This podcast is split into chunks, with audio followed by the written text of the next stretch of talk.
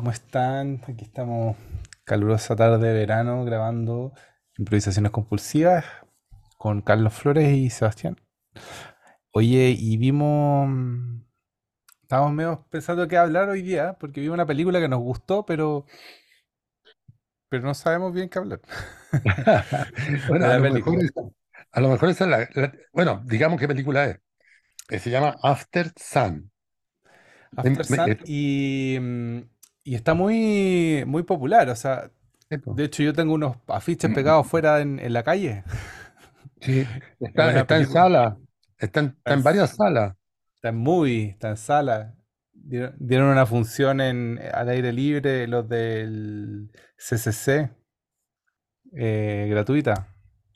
Mira, o sea, es una Eh, película que le gusta a todo el mundo. A mí me han hablado mucho. Ahora, a mí me gustó también. El problema es que no, no, no tengo articulado un... A lo mejor este es el momento de articularlo, ¿ah? No tengo articulado un, una, no sé, un discurso, algo que me permita ordenar, porque, eh, claro, por- porque, porque gusta. En general, yo, gusta, yo- claro. yo igual he- eh, la he recibido por varios lados, que a mucha gente le ha gustado. Y, y la teníamos ahí anotada con Margarita para mirarla. Y, mm, y nada, pues la vimos y nos, nos gustó. Está, está buena la película. No, sí está buena. Pero algo Sí, pasa que, que a todos les algo gusta. pues, pasa que cuesta, a lo mejor esa es la gracia de una buena película. Bueno, el- eh, esto lo hemos comentado otras veces, la, la, la buena película eh, desarman el modelo convencional de película, pero también desarman el modelo convencional de espectador. y el, y el modelo con- convencional de improvisadores acerca de la película, que sería el caso de nosotros. es decir, eh, porque de, de alguna manera lo que yo sentí que la película me desarmó, me, me sorprendió, lo pasé bien viéndola, eh, pero no, no, no, no, no tengo una, ni una crítica ni un elogio desmedido, como hemos hecho con otras películas.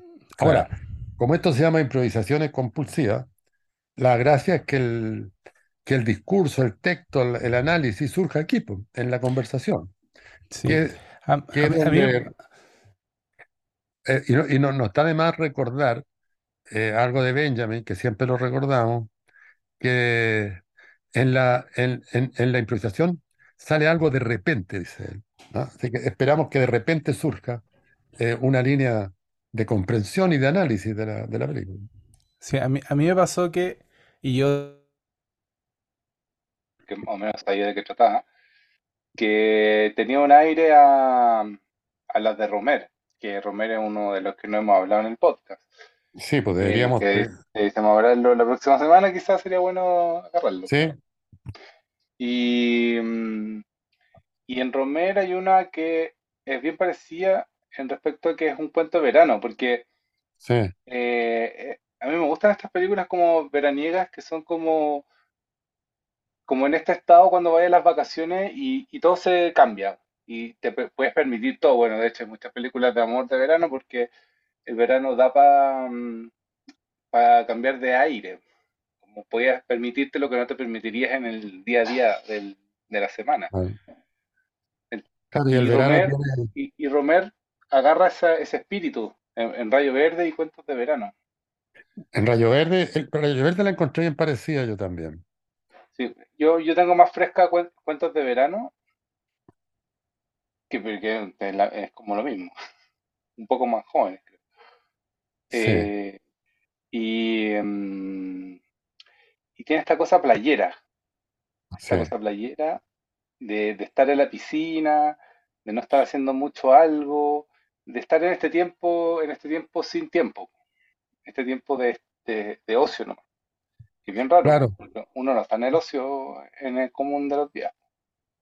Ahora, el- el- la, la primera cosa que, que a mí me resultó interesante y atractiva es que estos personajes están en la playa, están en verano, están en un balneario, pero están en un balneario donde que no es todo incluido, eh, que no es superstar, es un balneario de clase media, esforzada, que junta su platita para pasar el verano.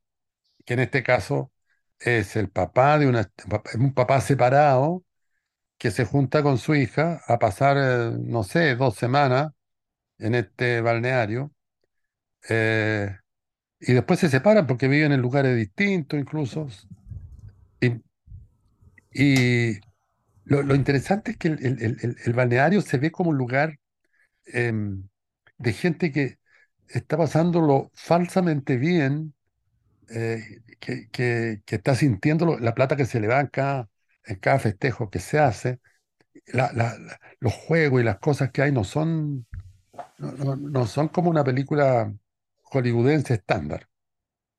No, claro, esa, esa es un poco la gracia también, pues, pero, pero el, el, eh, ¿no encontráis tú que el verano como que tiene esa particularidad de- del sacarte del, Por del supuesto, centro, del centro y como que ahí, ahí es como, como que el- el- las películas de verano podrían entrar dentro del género fantástico, porque es como que te salís del- de la realidad cotidiana. sí, Tienen esa, ese, ese, esa manera de, de permitirse cosas. Claro, y, Y, de ese hilo tira, pues, la directora, eh, claro, y en este caso, eh, es Wells. el encuentro de un padre con padres separados, con Mm, una hija que ve poco. mm, que ve poco, que la quiere mucho, se quieren los dos, pero la hija tiene, tiene conciencia, está, se da cuenta que el papá la pesca poco, eh, y se da cuenta que, que, que el papá no tiene los recursos que se necesitarían para vivir con cierto esplendor, digamos. Papá, un Ah, personaje complicado, está complicado, a pesar de que se lo ve pletórico con su hija, jugueteando en la playa, en fin pero eh, e- es un personaje que tiene dificultades, eh, y- y- pero que no sabemos cuáles son, ni nunca vamos a saber cuáles son. Bueno, es que también yo creo que la película, al adoptar un poco el punto de vista de la niña, porque está más o menos contada desde ahí, po, Claro, eh, mm, también es un, es este verano de la pérdida de la inocencia, claro. ¿o no? El verano donde ella se da cuenta de que el papá es una persona y que el papá eh, tiene varias dimensiones y bueno, tanto así que, que entiende un poco lo que está pasando, que no tiene plata, que está solo, que no tiene pareja. claro. Bueno, y hay un momento que a mí me pareció eh, bien insólito porque el, el papá, o sea, la película toca, toca, hace tocaciones, digamos, de ciertos momentos que son de lugares comunes del del mundo social de clase media. Porque él habla con su ex esposa, la mamá de la niñita, y comenta con la mamá de la niñita, y, le- y, y- y- y habla con esta ex esposa y le dice te amo. Como, como ese saludo que ahora está de moda en Chile, que cuando se despiden, sobre todo por teléfono, le dicen te amo. Es decir, pero ese te amo no significa nada. ¿Ah? Y acá, la- el- como este hombre que está separado le dice a su ex esposa te amo por teléfono, la niñita que es muy puntúa, eh, le dice, ¿por qué le dices te amo a mi mamá? Ya. Pero no, no se entra más en eso. No, es Claro. no es una película de una niñita que vaya descubriendo un hilo, nada. Pero, Es pero que, esos es que pequeños tenía, detalles, ¿eh? es que claro, es que quizá, mira, aquí hay un, un hilo que podemos trabajar que es el, en el guion tradicional, cómo se va mostrando la información. Y acá la información, al no ser un guion como de teleserie, porque la teleserie eh, no sé, aparecería él llamando como a alguien que le debe plata, ¿cachai? Como, oye, ¿sabes? No, yo te voy a pagar la, la próxima semana, te pago, que ahora estoy de vacaciones. Yo, esa típica llamada a teléfono que revela información para que, que la cum- pa- pa cumplir este efecto de dotar al personaje de estas carencias.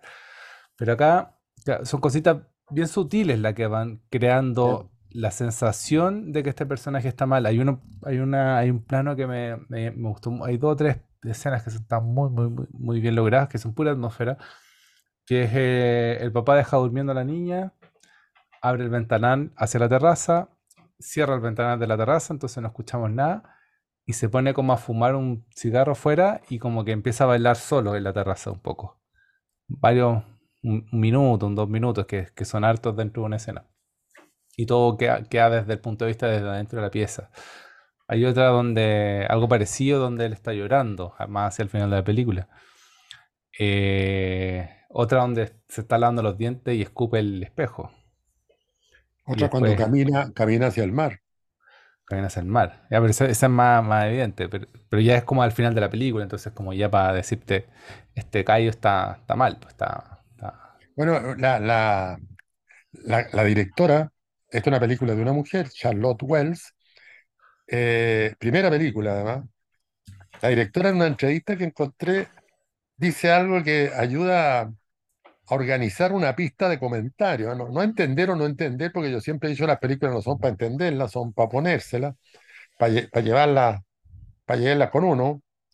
Eh, ella dice que le interesa la ambigüedad, la contradicción y los personajes inconsistentes. Mm, O sea, Bueno, aquí e- él es un personaje absolutamente inconsistente. O por lo menos eso es lo que, lo que parece ser. Eh, y, la, y la niñita, que actúa espectacular, se llama Frankie Corrio, sí, increíble ya. ella es excelente. Eh, la niñita debe tener 11, 11 años tiene, pues claro, porque hace Claro, su cumpleaños. Aparece el cumpleaños y ella dice que cumple 11 años, por lo menos lo que cumple en la película, puede que tenga más, y se vea de 11 años.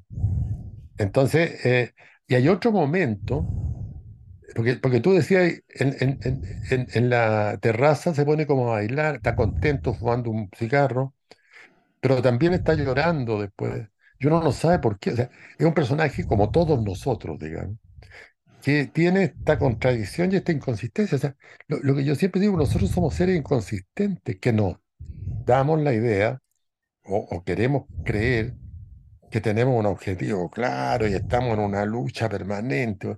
Eso no es cierto. Lo- lo- los objetivos se disuelven con una facilidad increíble. Uno de repente está queriendo una cosa y no sabe muy bien.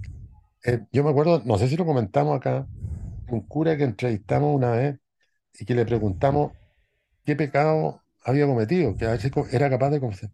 Y él dijo, a veces creo que creo, Claro. creo que creo. Entonces, aquí el, el, el- el papá de la niñita a veces, o sea, pareciera ser que permanentemente cree que cree. Cree que está Cree, o cree que, mm, que está jugando a ser buen papá también. Exacto, cree que es un Porque, buen... porque también le dice a la niña como, no, nos vamos a ver más, de ahora en adelante. Como que igual va notando de a poquito que, que es este papá medio ausente, Claro, y la niñita, la culposo. niñita, la niñita se da cuenta, pero lo perdona. Sí, Porque la niñita le, le pega unos cortes más o menos, le dice, si no nos vamos a ver más, no sé cuánto tiempo. Ah, y hay, hay un corte que le da a la niñita eh, que tiene que ver con la plata. La niñita dice que le gustaría tocar un instrumento, no me acuerdo qué. sí, Y dice, podríamos tomar un curso de ese instrumento. Entonces ella le dice, de canto, ¿Mm? de de canto. canto. eh. Le pregunta, ¿le gustaría cantar? Sí, dice ella, me gustaría cantar porque hizo un karaoke un poquito antes en, una de estas fiestas de playa. Y ella le dice, sí, me gustaría cantar. Po- Podríamos tomar un curso, le dice, de canto. Y la niñita, en vez de decir ya, ya, ya, le dice una cosa tremendamente dolorosa. Pero todo esto en un- en un estado de ánimo que no molesta. Le dice, pero tú siempre ofreciendo cosas para las cuales no puedes pagar. Y él como que se ríe un poco, reacciona, pero, pero, pero, pero es evidente que este tipo hizo un esfuerzo tremendo para ir a ese balneario que no es de primerísima calidad Claro, y que tiene unas ganas tremendas de ser generoso con su hija, pero no puede. Entonces, eh, ha- hay un drama que no está puesto en base a fraseos dramáticos como son muchas películas, sino que es un drama que está dando vuelta ahí y que los protagonistas tampoco se dan cuenta que están en el drama. Yo, yo creo que es un conjunto de cosas, porque al final eh, ni él ni ella entran en una situación de llanto, ni de desesperanza, ni de culparse, ni de culparse, nada. Mm. La vida sigue funcionando.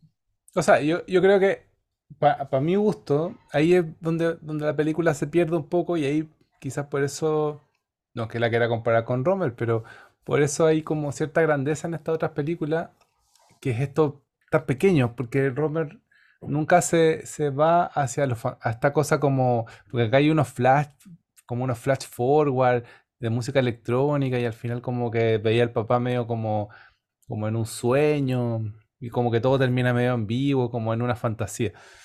Eh, porque claro, como que supongo que la pulsión es ir hacia un clímax, un clímax más poderoso, porque esto no se puede terminar con ella yéndose en el aeropuerto. Que así, la, así yo creo que la terminaría Romer, por ejemplo.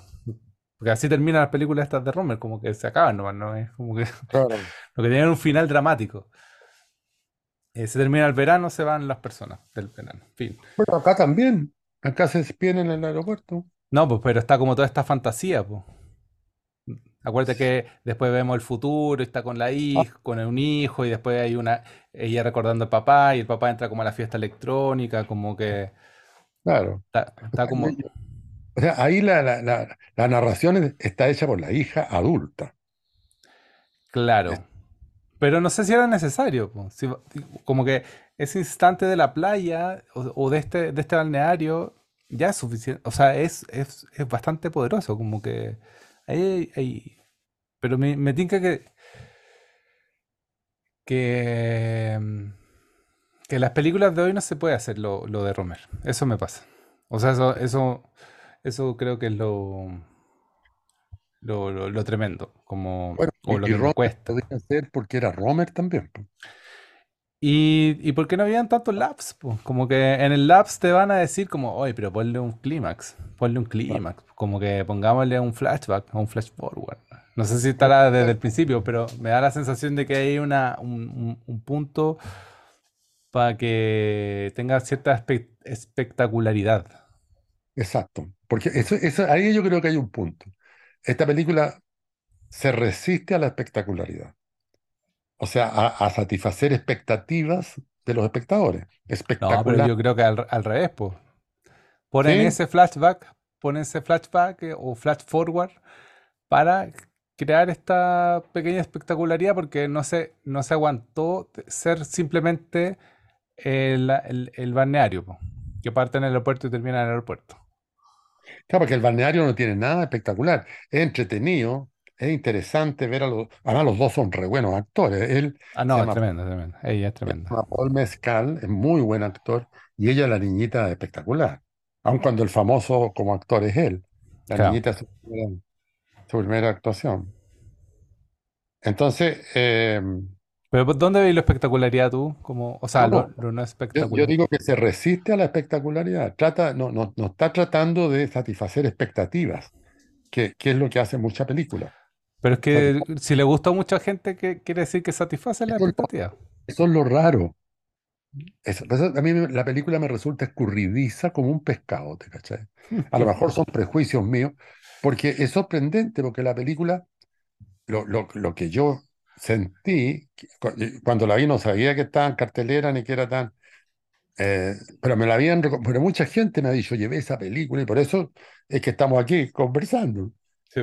Entonces, la película tiene...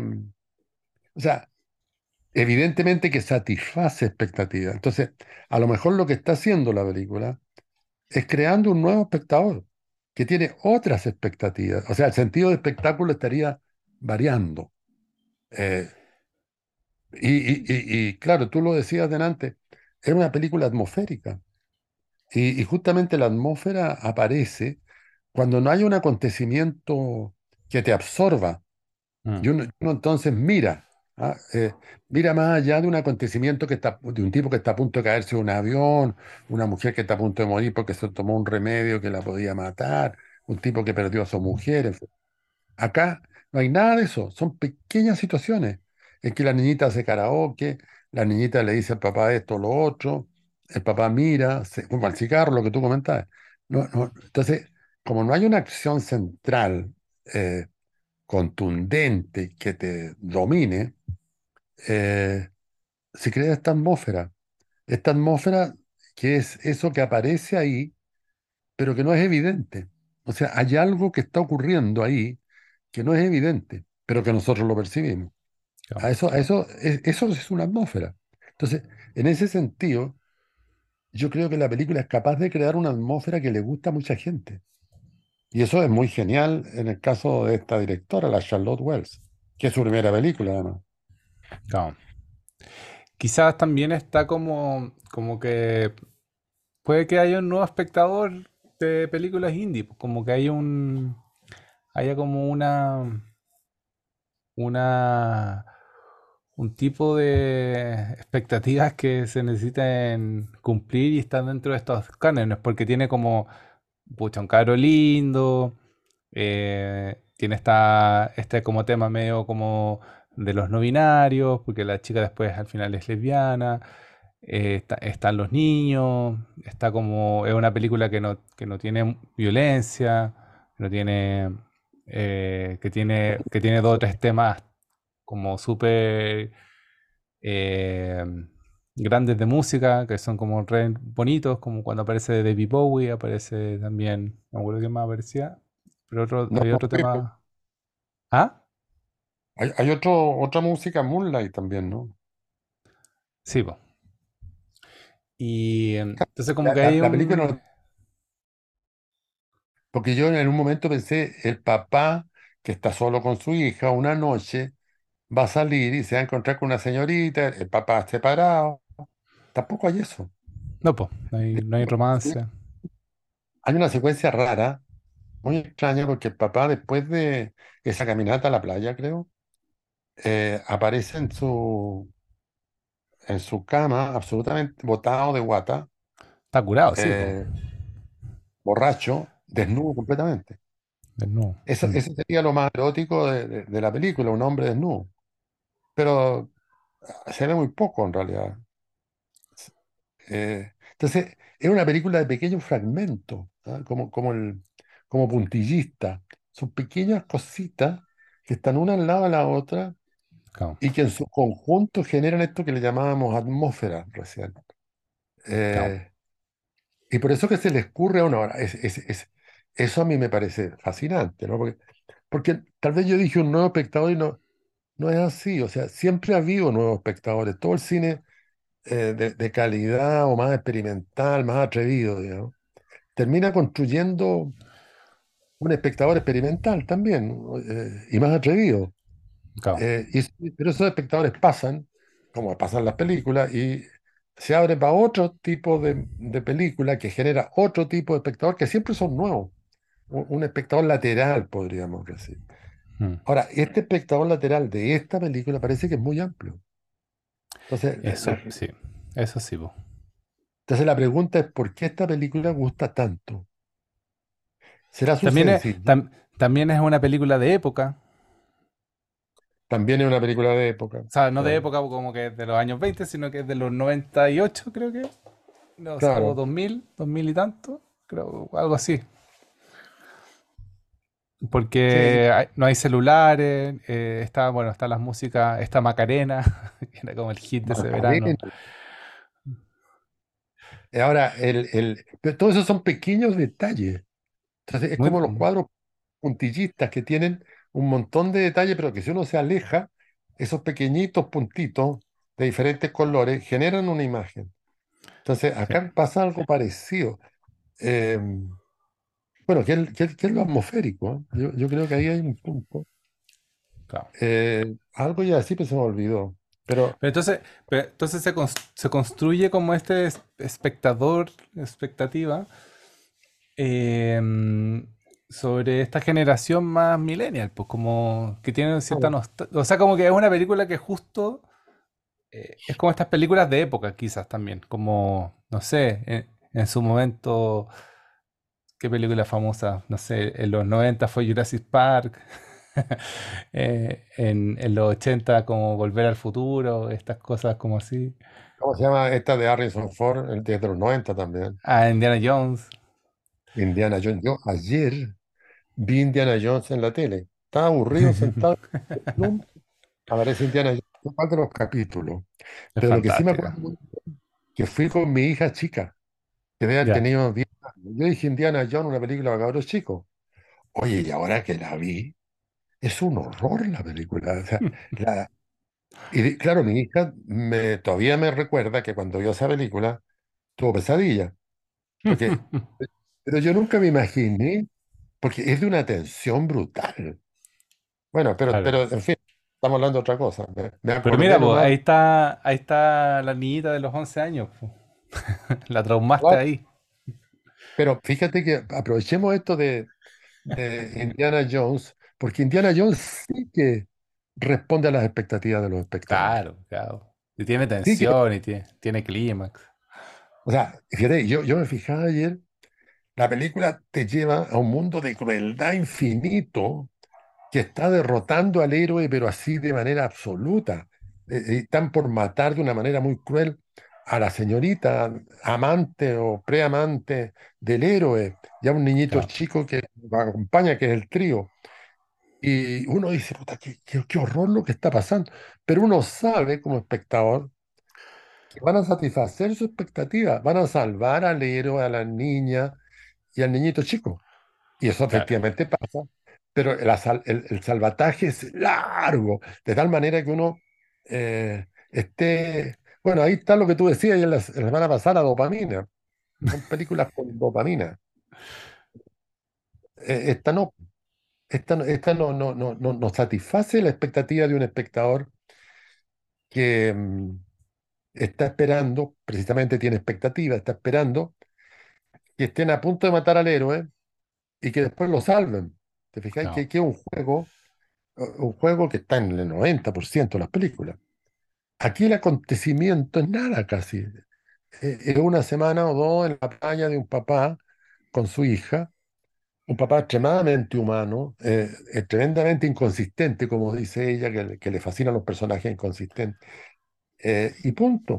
Eso es tratando de conectar, que quizás está el mayor conflicto, como esa, esa lejanía, pero que al mismo tiempo te gustaría que estuviesen más cerca, pues como cómo respon- cómo conectarse con esta persona que ya es la niñita, esta niñita ya es una persona consciente, pues no es, no es una guagua. Entonces, Claro. es súper difícil ese enfrentamiento y, queda muy, queda muy presente ese enfrentamiento entre, entre el papá y la hija, como como, ¿por dónde, como, por dónde te agarro para caerte bien? Y, y- y hay, hay una parte, ponte tú, que, que, que es demoledora, demoledora, que no acuerdo qué le hace el papá, parece que era lo del canto, parece que era eso de la clase. Y él le decía, perdóname, ya, vos, perdóname. Algo le dice pesado. Y ella como que sigue como echándole barro, porque estaban como en estas termas de barro. Y Ah, ella no le, sí. re- y no le responde. Y le dice, ya, perdóname, po. Y no le responde. Como tres o cuatro veces le dice el papá. Él le pide perdón, él. Sí, pues. Y ella no le ¿Te acuerdas responde. por qué le pide perdón? Yo, yo no me acuerdo. por haber llegado, parece por haber estado, haberse quedado fuera esa noche. Ah, claro. Que la había dejado fuera de la Ah, Y pieza. llegó Ca- borracho. Claro, que llegado curado, borracho.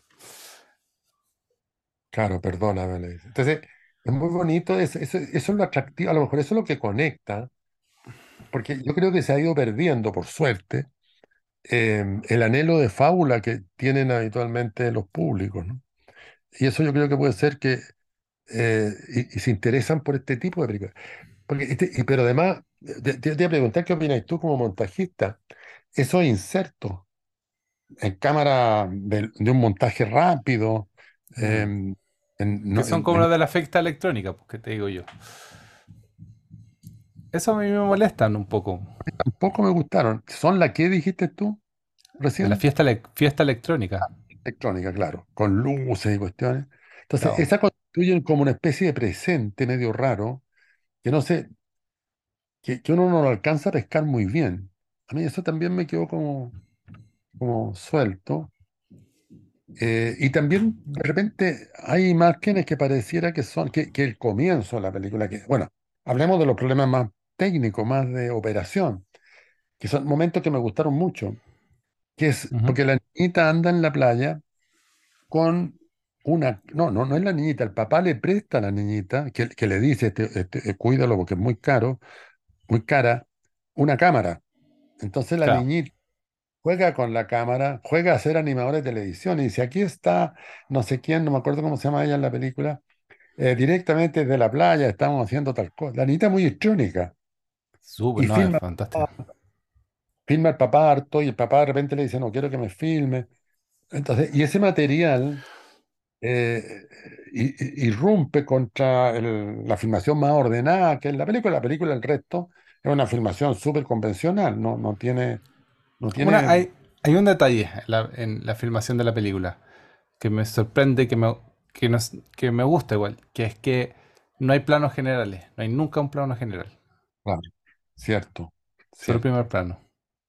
Y la, y la otra cosa que a mí me gustó también es que permanentemente está haciendo primeros planos de gente que no tiene nada que ver con la historia del padre y la hija, Claro. pero que constituyen la atmósfera también. O sea, constituyen no tanto la atmósfera, porque la atmósfera es otra cosa, sino que constituyen el ambiente. Una pareja que está sentada en una mesa comiendo algo, un niñito que mira, eh, hay, hay un- que, que dibujan, que, que dan, le dan cuerpo a este balneario, porque el, el espacio donde estos personajes están es un balneario donde probablemente hay mucha gente tan inconsistente como ellos dos, ¿te fijas?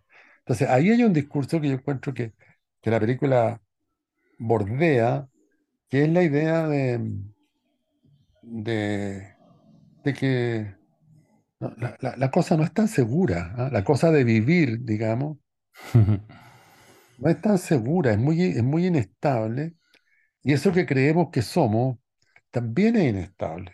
Entonces hay una inconsistencia estructural, como que, como que todos somos un poquito un poquito una cosa y un poquito otra también. No, no, no. no. E- e- Es una desconfianza en el mito del ser humano, e- e- este mito de un ser humano con objetivos. O sea, es contra la epopeya, contra la epopeya del ser humano.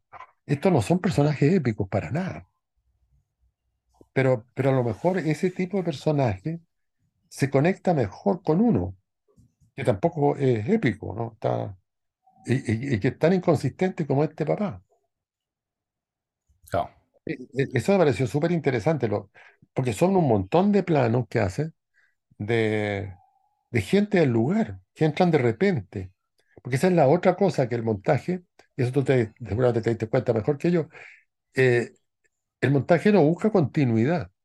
Lo- los planos se cortan y punto, y se abre otro capítulo. Sí, de hecho, como que es como cada escena es como unitaria, como que también podrían Exacto. moverse. Tiene, tiene esa cosa narrativa que es muy, claro, una atmósfera, una atmósfera, una atmósfera. No hay mucho, no sabéis muy bien en qué día están de las vacaciones. O sea, no, no hay... Es una película fragmentaria eh, que, que, que elude la línea de continuidad. Aun cuando hay una continuidad, porque pasa el tiempo y él le dice nos tenemos que ir ya mañana o pasado, nos quedan dos días, en fin. Claro.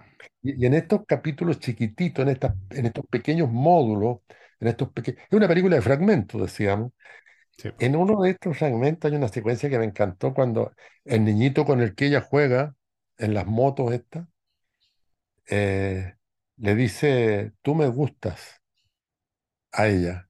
Y, y le Ah, pregunta, sí, po. ¿y yo te gustó también? Y ella, pero todo esto con una tranquilidad de los dos, sí le dice, sí me gusta. Sí, hay, hay una historia de amor, pero, el otro, pero una historia de amor respecto a la cual no se habla más hasta el otro día, en que le dice el papá que parece que la dejó sola, eh, ¿cómo lo pasaste? Esto, lo otro.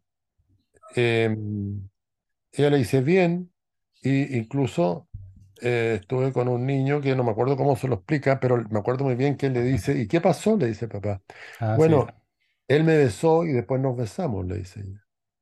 Pero el papá no, no, no, no, no, no, no continúa la conversación, porque para él puede haber sido de media, media complicada. Y la niñita tampoco. No, pues sí le dice, le dice como, tú puedes contarme lo, lo típico que le cuenta a papá, tú puedes contarme todo. Claro. Sí, pero, pero en el fondo él no, no, no siguió la conversa, tío, y, te pues vaya a claro. con él. Nada. Ni, ni la niñita tampoco, y ese es un amor de, de playa, un amor de verano, como dicen todas las canciones, eh, que se va a acabar. Y bueno, y la niñita después vamos a descubrir que a esa altura no, no, no creo que haya sido todavía, pero eh, al final la película hace un, un corte, digamos, al presente, donde hay una mujer ya de unos 40, no, 30 años, eh, mirando estas grabaciones que hemos visto Claro. eh, y que está con su pareja, que, que- que una- es una pareja mujer, o sea, la niña eh, termina en su adultez siendo lesbiana, dato que no sé de qué sirve en la película, es, es una cosa extraña, pero que no molesta ni, ni nada, pero, Que el papá pero traumó, po. Eso. ¿cómo? El papá la traumó, no sé. No, Eh, no, pero, pero como que queda la sensación de que, de que hay, um, hay un quiebre, pues, en ese verano. claro, O sea, no, tampoco, no sé si contar esto acá. ¿eh? Spoiler alert. Ah, ya llevamos 40 minutos. No, pues si la película Eh, lo mismo saber el final, pues. Que como que el papá se suicida, pues. Pero eso, eso no lo sabemos con, con claridad. pero queda la sensación, po. Queda esa sensación. Yo pensé que se había metido al mar. Cao, cao. Que ahí se había muerto. Pero por eso queda la sensación de que está súper deprimido, porque. Claro. Entonces, pero ahí yo creo que está también la, esto que me llamó la atención de lo que ella dice. Me interesan los personajes inconsistentes. Un tipo que está pensando en el suicidio, pero al mismo tiempo en comprarle un curso de canto a su hija y de llevarla a la playa y de hacer esfuerzo por tener la plata para pagar. Eh, seguramente le da mal en, en- en- en su trabajo. Que eh, el problema de mucha gente. Pero, pero no se plantea así. Eh, son deducciones que uno va sacando porque él nunca se queja Mm. La niñita tampoco. No más que le dice. Ella le dice, me- media sonriente. Él le dice, sí, pero tú no me ves nunca, nos vemos muy poco.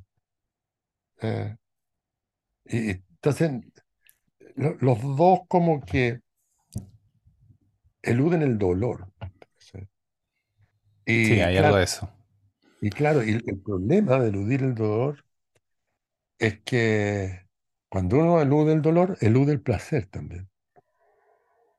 La- o sea, no, no se puede tener placer sin dolor, ¿te?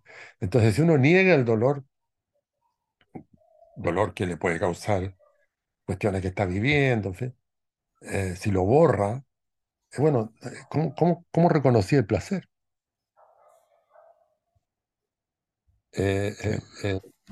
E- eso es lo que tiene interesante la película, este, este engaño en el que vivimos. Que, que, que es una cuestión inevitable aparentemente, porque si entramos, si entramos en, como se dice, en la dura, eh, la vida se transforma en un, en un problemita, que Mm. uno evita eh, pequeños, con pequeños placeres. y, y con pequeñas negaciones también. Entonces, todo eso está cruzado en la película. Pero de una Eh, manera bastante elegante, pues esa es la gracia, porque no es, es, Exactamente.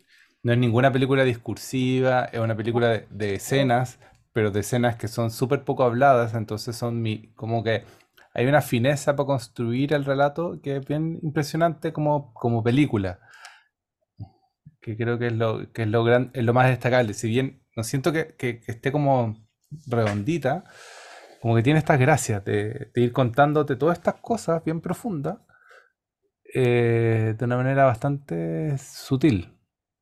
Claro, entonces no, no, no, no te tira un discurso encima, como tú decías, no, no, no, hay una prédica, porque en el fondo el discurso lo, el sentido, digamos, que la película poniendo en marcha, eh, lo elabora uno, y por lo tanto pueden elaborarse muchas líneas. Uno, uno podría decir, no, no es cierto que él se suicidó, te fijas, Eh, perfectamente. O uno podría decir, sí, se suicidó. Eh, entonces es como que em, la gran confrontación no está en la película. Tan pequeñas confrontaciones, que a Mm. lo mejor son las las verdaderas confrontaciones. Entonces, eso, todo eso aparece en la película, sin que se plantee, aparece. Aparece en la cabeza de uno, que es donde tiene que aparecer eh, el sentido, no, no, no en la pantalla. En la pantalla son lucecitas que se mueven por un lado y otro. Eh, lo, lo que se articula, si se articula algo, es en la cabeza de los espectadores. Y en este caso se articulan muchas cosas. Y, y además se, se- se articulan cuestiones contradictorias, inconsistentes, dudosas, que es más o menos lo que estamos conversando aquí. Mm, Que, que yo encuentro que yo cada día creo menos en la seguridad de los discursos, ¿ah? Esa cuestión de no, las cosas son así. Cada vez creo que más eh, en esto que plantea Ruiz, que las cosas son así, ya está, eh, en siempre. ser, en ser de una línea. El ser de una línea. Yo, yo me acuerdo de haber leído un texto en tiempos de dictadura militar, además, texto brasileño, que está traducido al español, por supuesto, que se llamaba Sé inconsecuente y serás democrático. Cállate el titulito. Sé inconsecuente y serás democrático. Entonces, el, el, el, el romper con eso, esos estándares, esas costumbres, ¿no? De creer que uno tiene que ser consecuente. Bueno, Pinochet era consecuente. La media embarrada que dejó. El, el tipo no movía, no se movía un milímetro de su, de su convicción, de la que está eh, imbuido y preso, digamos. Entonces, eh, es interesante cómo, cómo eso se va moviendo, ¿ah? Es- Esa idea de la consecuencia. eh, tengo la impresión de que se va moviendo porque esta película también plantea eso de, de una manera, o sea, también echan andar maquinitas que hacen que uno piense en eso como espectador, sin que te lo diga la película. Claro. Eh, eh, y, y la otra cosa que eso es más aparente que cierto, yo creo, no, no, no lo podríamos saber. Da la impresión de que es una película barata, Mm. O pero sea, sí, yo, creo que es barata, pero tiene, un- tiene un trabajo de marketing así nivel Marvel, como las películas de superhéroes, porque está en todas partes. está coproducida por medio planeta. Yo creo que Eh, está, está levantada para que gane los Oscar, ¿o no? Película extranjera. Bueno, estuvo en Cannes, Sí, pues sí, pues. Pero yo creo que es una película muy de ganar Oscar, por supuesto. como película extranjera, al menos. eh, yo, yo estaba comentando eso el otro día con mi hija que la vio que le encantó. Eh, de que es una película barata, pero ella me advirtió una cosa, me dijo, sí, pero está filmada en Turquía. Todo, todo esto ocurre en Turquía. Entonces, ahí hay costos. O sea, hay, hay alojamiento para personas. El, el, el equipo técnico es larguísimo. No, y el, el actor es un actor que ya está súper... Ha hecho dos o tres se- dos series, o una serie al menos. Yo he visto una serie de él, que es grande. El, el actor es, es- es muy importante, sea, un, un actor caro. La niñita no tiene por qué haber sido tan cara, pero yo creo que si son tipos serios tendrían que haberle pagado lo que corresponde. Pero como está empezando, no- le corresponde un monto diferente al de Paul Mescal, que, que es el actor. La, la fotografía me pareció una fotografía que cumple lo que se necesita que cumpla. No, no me pareció nada, Pero es nada como... Pero por eso te digo que es como una película súper cerrada, porque no hay plano... No hay planos generales, pues como que solo ocupa un lente, el lente es un 50 o un 70. Es muy poquito, es muy poquito plano abierto. Hay dos o tres planos como narrativos que son súper buenos, que es cuando le cantan cumpleaños feliz y, y se hace un zoom hacia él, tan, tan como en un paseo dentro de estos tours que uno toma en vacaciones. Y la niña se confabula con todos los que iban en el bus para cantarle cumpleaños feliz al papá que está de cumpleaños ese día. Y qué cosa que no puede ser más incómoda que un montón de gente extraña te cante cumpleaños feliz y justo él está como subiendo un risco, entonces queda como arriba de todo y un plano muy bonito ese como, como la Y, y- sensación que transmite. y le importa un rábano. O sea, no, no, no tiene Sí, ninguna gana. Pero, pero, pero ahí también se ve otras cosas. Esta niñita díscola, esta niñita que, que le, que le para los carros de manera cariñosa, pero que le dices, tú sigues inventando gastar en cosas que no puedes gastar, o, o que le dices, nos vemos mucho menos, no nos vemos casi nunca. Es decir, cuestiones bien dolorosas, ¿ah? Porque que, que una hija le diga al papá, ¿para qué me ofreces eso si no tenéis plata? claro. Es, es- es un cuchillazo esa cuestión. eh, pero que al mismo tiempo organiza este canto de cumpleaños feliz. eh, sí, ese- ese- eso es lo interesante, yo creo, de que las personas también puedan ser así y asá. Y él, y él como que se molesta un poco, ¿ah? Eh, Sí, se enoja. porque además es un grupo de gente que anda en un tour. O sea, Claro, no, tiene ninguna relación. Cuando yo diga ya o a no sé qué hora, cantamos todos cumpleaños feliz mientras él iba subiendo una roca. Entonces, eh, es muy incómodo. O sea, el- es, es como esas fiestas que, le, que algunas parejas le hacen a, a su pareja, gente que se esconden todos en la casa y cuando él llega, le cantan cumpleaños feliz. Sí. O sea, yo me separo el otro día de, de un- de una experiencia así, lo encuentro atroz. Que tú llegás tranquilo, cerrás la puerta, en fin, y se paran todos, cumpleaños. O sea, lo- lo- no niego el cariño que hay ahí, en fin, lo que tú queráis. O sea, uno no es un demonio, pero me incomodaría enormemente. Y yo creo que este tipo también se incomoda ahí. O Claro. sea, te- y ahí aparece otro tema, lo, lo difícil que es manifestar los cariños. Esto se conecta con el te amo que le dice él a su ex esposa. Y la esposa creo que le contesta te amo también.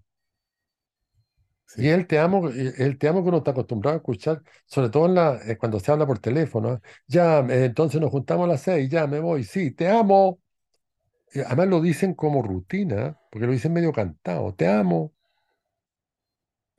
Pero también, también creo que es bonito cómo se presenta esta situación a la niña que está como tratando de entender cómo es la cosa, porque igual se está como, como ella está mirando, de hecho como que hay un par de escenas respecto a eso, como mirando como los, los, los chicos un poco más jóvenes que ella, como de 3 14 15 ah, sí, se pues, agarra- agarran entre ellos, como que, como que está como tratando de entender cómo funciona esta cuestión, porque es tan rara al final, pues, como que es súper difícil de explicar.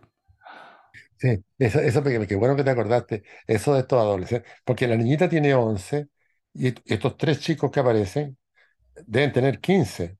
Claro, Y, pero entre los 15 y los 11 a esa altura de la vida hay una diferencia. Los tipos miran a esta chica eh, como de, como nada, no, no, no le interesa. A los chicos esto no les interesa a ella.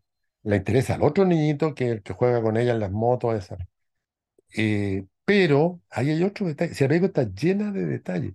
Eh, juegan a la villa, a- que es una especie de, de pool, eh, y ella se sí. al pool, mete el- todas las las bolas. Y Ellos, ellos como que la miran con cierto, cierto asombro y cierto desdén también. Aparecen poco estos, pero, pero entonces, en ese sentido, una película con muchos puntitos, con muchos fragmentos, con, con muchos que, que, que, que operan, que operan en, en el plano general, justamente. ¿Ah? En, en ese plano general que no se hace visualmente, conceptual y narrativamente, como que uno ve la película cuando la, cuando la, la recibe completa, que, que es Mm. como tiene que ser eh, la lectura de una, de una novela, de una película, o no- de una pieza musical, de lo que sea. Uno no, no, no, no está analizando. Y, y hay otro fragmento que me acordé recién, estamos contando casi toda la película, pero no importa, aquí este tipo de película también cambia el tipo de espectador. Bueno, estaba, sí, no hay nada que contar, sí. o sea, cambia el, este- el espectador no solo en el sentido que decíamos hace un rato, sino que también lo cambia en este otro sentido, en que uno puede saber el final. O Sí. sea, y puede, y puede verla dos veces también, sin, sin dificultad. Porque a diferencia de Indiana Jones, eh, bueno, que, que también sé el final, porque se va a salvar, pero no está ese juego, ¿ah? de que está en Ese peligro. miedo, claro, ese miedo, el peligro inminente. Y hay otro momento, otro fragmento, que son fragmentos muy chicos y aparentemente irrelevantes. Porque ella se hace amiga de otra señora que está ahí, de- mayor que ella, que se va. Entonces le dice, mira, te regalo esto. Y le regala un, ¿cómo se llaman eso? La pulserita all inclusive. Pulserita amarilla que le dan a la gente que está en ese mismo balneario, pero en otro nivel, que es todo incluido. Con eso puedes pedir lo que te ocurra. Le dije, yo me voy en dos días más, así que ya no la necesito. O me voy mañana, ya no la necesito. Mañana en la mañana, claro, era la No, última no. noche. Y tú, tú puedes lo que... Y ella se queda feliz con eso y pide una limonada, Una Fanta. Fanta, eh, Fanta, claro. Fanta dice, limón, un Fanta algo así. Fanta Limón, creo que. Y le dice al mozo, tengo esta, este, ¿cómo se llaman en Pulsera, la pulsera. esta pulsera. Sí. Entonces, ese pequeño detalle abre un campo gigante. Ese es un modelo narrativo que a mí me parece muy interesante, que, que- que cuesta mucho armarlo, ¿ah? Porque ¿cómo te decides a poner ese pedacito, ese, ese fragmento? Cuesta. ¿Cómo te decides a filmar esa secuencia? Ah, Cuando uno está con la cabeza llena de eh, obras que son de una línea, una, historia única. Pero estos fragmentos van armando, un, porque, porque la película habla de estos dos personajes, pero también de este mundo de clase media, ¿no? Trata de aprovechar todos los recursos, que, que si tiene esa pulsera que le dura dos días más, se la regala a esta niñita para que la, de- trata de aprovechar de, de la mejor manera posible, pero trata de aprovechar lo poco que tiene, digamos. Porque esta señora tiene más que, que el papá de la niñita, que, está en otra escala en ese balneario, está, Pero no es una señora, pues igual es una chica, pues, sí, es como una o sea, cabra no, chica. no nací, pero no es, es mayor que la chica, es una Sí, chica sí, sí. Un poquito mayor. Entonces, bueno, eh, es interesante que uno de repente se pierda, eh, pero es, es curioso porque la película uno, uno la goza. A mí, todas estas películas que tienen una línea actoral de dos personas me encantan. Eh, y un espacio, un espacio muy fijo y muy, muy, muy pequeño, porque el desplazamiento espacial que hay prácticamente cero. Todo ocurre en la pieza del hotel, en la playa, Eh, en la piscina, sí. la piscina, una Como de... que, como que es una película de actores, pero de actores no actuando tampoco, porque no es como grandes diálogos, no es Shakespeare. No hay, no hay como un, un monólogo, sino que es como diciéndose cosas muy sencillas. De hecho, creo que no hay muchos textos eh, como así rimbombantes. Quizás el primero, que es una súper buena pregunta, po, que, que le, le hace a la niña al papá como, ¿qué, qué pensabais que iba a estar haciendo cuando tenía 11? Como Ahora diciéndole que al papá tiene... ahora que, ahora que tenéis treinta y tantos, treinta y tres, treinta y cuatro. ella le dice, ahora que tiene 103, como, como Sí. riéndose de él. Y una pregunta súper pesada, pues, como en esa, en esa época Sí, de, de nuestras vidas, cuando, cuando uno cuando chico se imaginaba que iba a estar en otro lado. claro, la fantasía del futuro. Un horror eso. Bueno, Horror, la, la Gabriela Mistral tenía un, era un poema. Todas, todas íbamos a ser reinas, que es muy conmovedor eso, que Disbon hizo un, un grabado con eso. Que un grupo, un grupo de Mm, mujeres, un equipo de básquetbol de provincia, eh, muy asustadas con, con la foto, con un gesto como de, de ¿qué hago yo aquí? Y el título es ese, todas íbamos a ser reinas. Entonces, y y eso está en femenino, pero también podríamos traerlo al género masculino. Entonces, eh, el papá ya adulto está viviendo el fracaso de eso que él pensaba que iba a hacer. Y la niñita está pensando en lo que va a hacer en el futuro.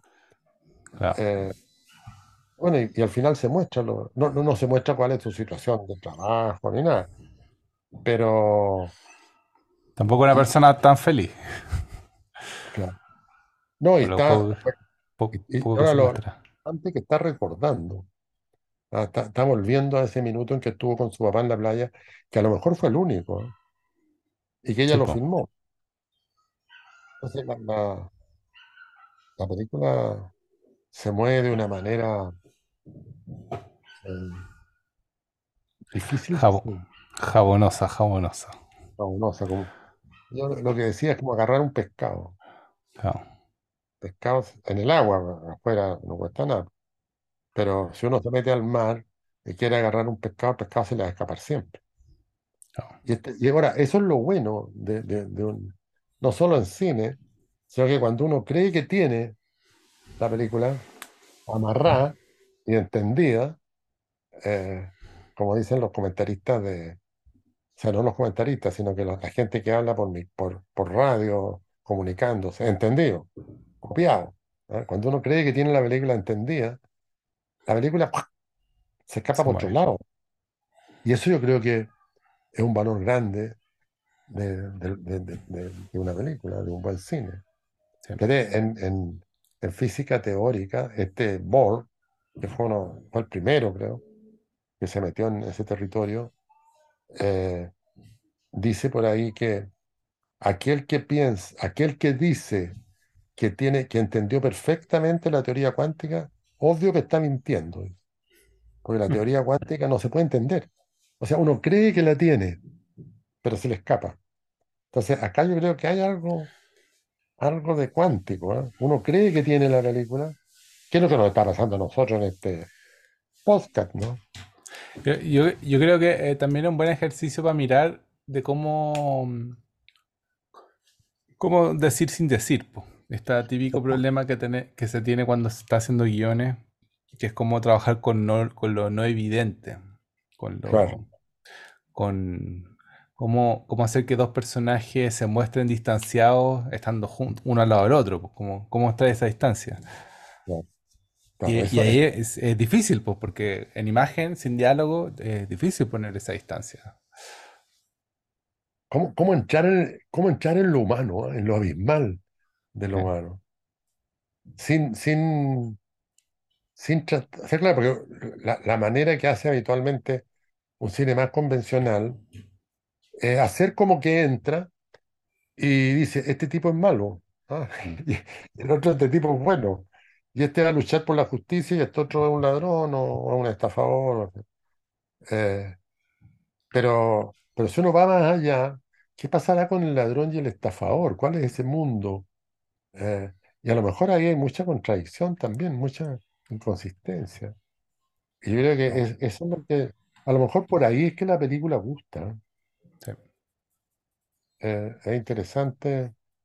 Ahora, estaba pensando, fíjate que las tres últimas películas que hemos comentado, creo que el, el veterano, la del Jerónimo, Ujú, la nota para hacer una película de Agüero, y esta, After Sun. Y me acabo de dar cuenta, bueno, por eso hablamos que estamos improvisando, eh, me acabo de dar cuenta que mm, las tres tienen esa misma inestabilidad. O sea, ninguna de las tres te manda el discurso, te, te, te predica. A las tres como que se mueven en ciertos territorios muy distintos una a la otra, y que en esa movida que hacen generan una, una cantidad de, de líneas de sentido. eh, que se están multiplicando, co- como, los, como los fuegos artificiales, digo yo, ¿ah? Que de repente se sale un, un cohete y, y se produce una estrella y de repente ¡fua! la estrella revienta y salen 25 y después de esas 25 vuelven a reventar y así sucesivamente. Entonces, eh, tratando de ponerse a la altura de la dinámica de lo vivo.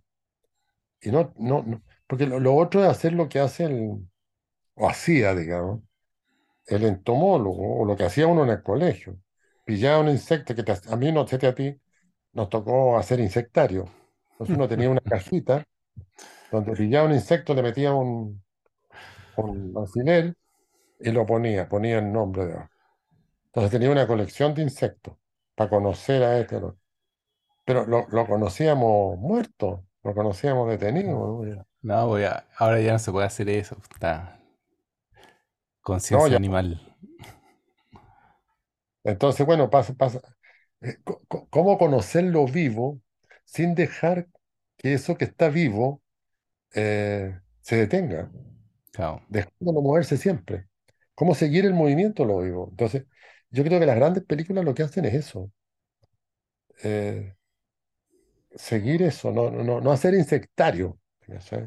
Que, que, que ocurre en muchos documentales, ¿eh? Que van Claro, dibujando. no, no, no ir al catálogo, no hacer el catálogo, no hacer el...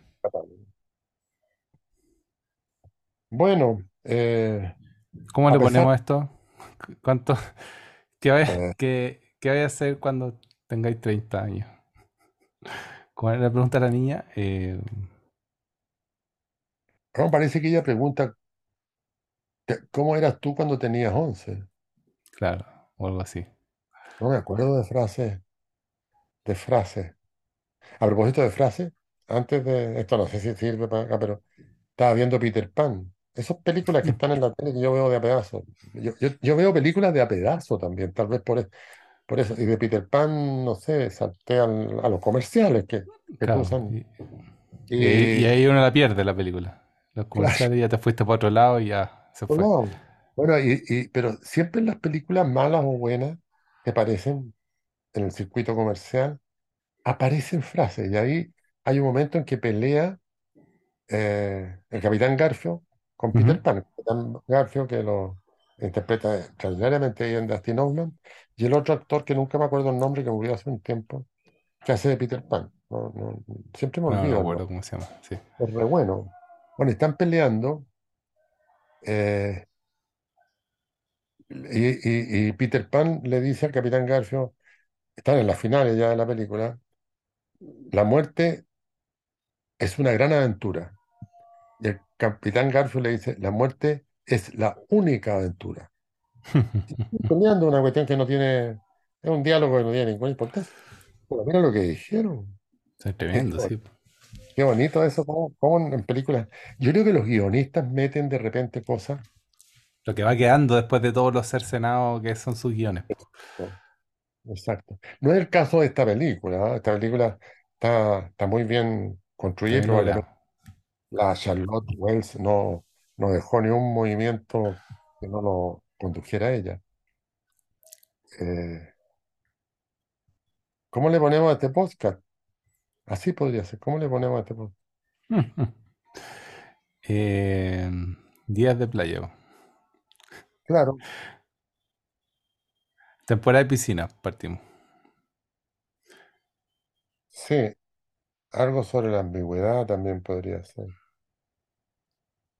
Sobre lo escurridizo. No, no, la, la verdad que es difícil ponerle nombre, precisamente porque es muy escurridiza la película. Pero partamos nuestra temporada de playas, pues, y vamos, Ah, la otra semana hablamos de. Bueno, Una, una semana en la playa, dos semanas en la playa, no sé, no me acuerdo. claro. O, o el papá y su hija en la playa.